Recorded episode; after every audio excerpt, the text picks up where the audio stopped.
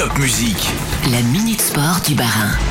Focus sur le Strasbourg Handball qui commence sa saison à domicile ce soir après une défaite le week-end dernier à Nancy pour le championnat de Pro League. Le gymnase des Malteries à Schiltigheim qui s'apprête à retrouver son club et son équipe avec de nouvelles ambitions comme nous l'explique le nouveau président du club Clément Hubert. On a un objectif qui est, euh, qui est chiffré, qui est calibré. On souhaiterait que d'ici 3 à 5 ans, le club soit en moyen d'aller jouer en Star League et de s'y euh, maintenir. C'est très compliqué une fois qu'on arrive en Star League d'y- rester. Donc notre objectif, c'est d'arriver avec assez de force et de- d'expérience pour pouvoir y rester très rapidement. Donc de manière innovante avec euh, des soirées de match comme vous avez pu voir la semaine dernière au Zénith. Donc des soirées de show, des soirées de spectacle avec du concert, avec des animations afin d'attirer un, grand public autour de ce sport et, euh, essayer de remettre le handball sur la scène locale euh, à la place qu'il mérite. Et la place qu'il mérite, c'est un gymnase des Malteries à Chilic plein à craquer. Ce soir, on l'espère avec euh, vous.